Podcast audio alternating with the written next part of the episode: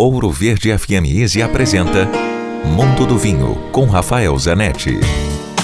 As uvas italianas não são tão populares no mundo e no Brasil porque elas não viajam tão bem quanto as francesas. Cabernet Sauvignon, Merlot, Chardonnay, você encontra no mundo todo, nas principais regiões vitivinícolas do mundo.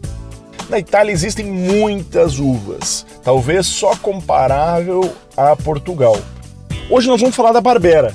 A Barbera é, junto com a Sangiovese, talvez a uva tinta mais plantada é, de toda a Itália. Ela tem algumas regiões como Lombardia, como a Emília-Romanha, mas a sua casa mesmo é o Piemonte. O Piemonte próximo a Milão, norte da Itália, onde produz os vinhos Barbera d'Asti.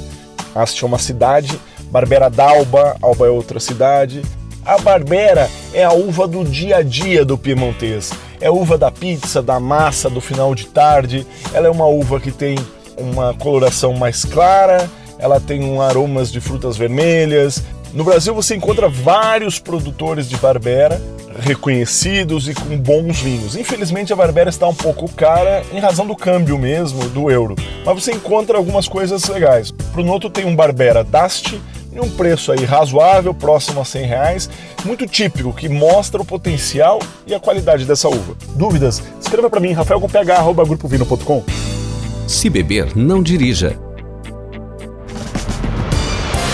Quer ouvir este e outros quadros exclusivos?